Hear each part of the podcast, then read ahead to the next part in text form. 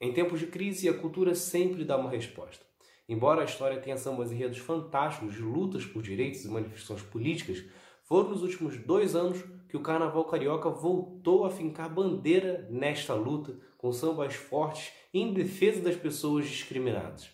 Neste ano, muitas escolas abordam esse tipo de tema, com destaque para Mangueira, que está no centro da polêmica. É Pilatos lá na Bíblia quem diz, também faleceu por ter pescoço o infeliz autor da guilhotina de Paris.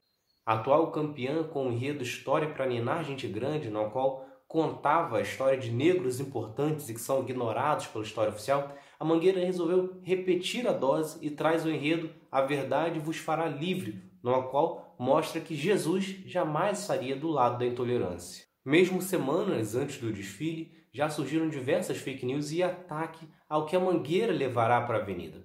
No entanto, não existe nenhuma polêmica. Não é a figura oficial de Jesus Cristo, o Jesus Cristo da Bíblia, que será levado para o carnaval. O temor das pessoas que não apoiam este enredo é que a Mangueira levará um Jesus que não apoia a intolerância, não apoia a desigualdade, não, não é defensor da violência e que cresce ao lado dos excluídos pela sociedade. Algo muito similar ao Jesus bíblico, mas que é ignorado justamente por políticos e eleitores que falam tanto em Deus. Assim como o original, o Jesus da Mangueira será crucificado por uma sociedade doente e opressora. Algo não muito difícil de imaginar que aconteceria neste Brasil atual. O ponto alto é este trecho.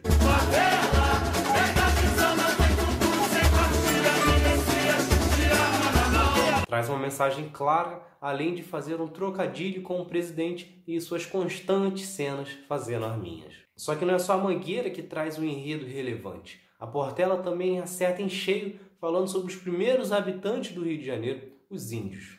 Isso em um momento onde os índios estão sendo muito atacados, onde chefes tribais estão sendo assassinados, onde suas terras estão sendo retiradas com apoio do governo, em que o presidente declara que os índios são quase seres humanos e que ainda por cima apoia um processo de evangelização desses mesmos índios, algo muito 1500. O destaque fica para este trecho.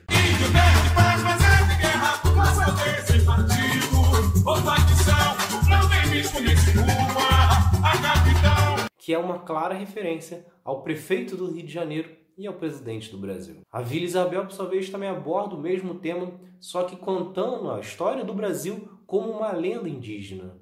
Já a Grande Rio leva a intolerância religiosa como tema, outro enredo extremamente importante, pois tem crescido o número de ataques a centros de religiões de origem africana e que tem tratado apenas algumas religiões como as corretas e permitidas. Um trecho deste enredo acerta em cheio em que ponto a Grande Rio tenta mostrar para as pessoas como que todas as religiões devem ser aceitas. Pelo amor de Deus, pelo amor que é da fé, eu você meu O desfile deste ano também traz homenagem a personagens importantes e que são ignorados pela mídia tradicional. É o caso, por exemplo, da Mocidade, que faz um enredo sobre Elza Soares, que mesmo tendo uma das vozes mais marcantes do Brasil, sempre teve um espaço menor do que outras cantoras da sua época.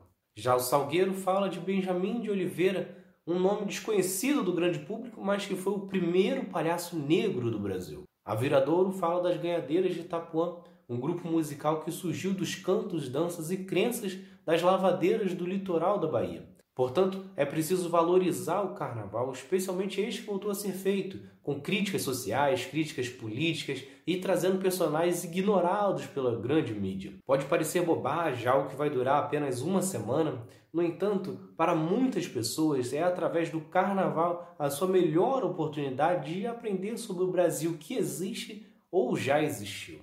Então é isso. Na próxima semana eu falarei um vídeo sobre outros sambas enredos importantes da história do Brasil. Se vocês gostaram, se inscrevam, ativem as notificações e continuem acompanhando. Tem mais outro lado da história. Valeu!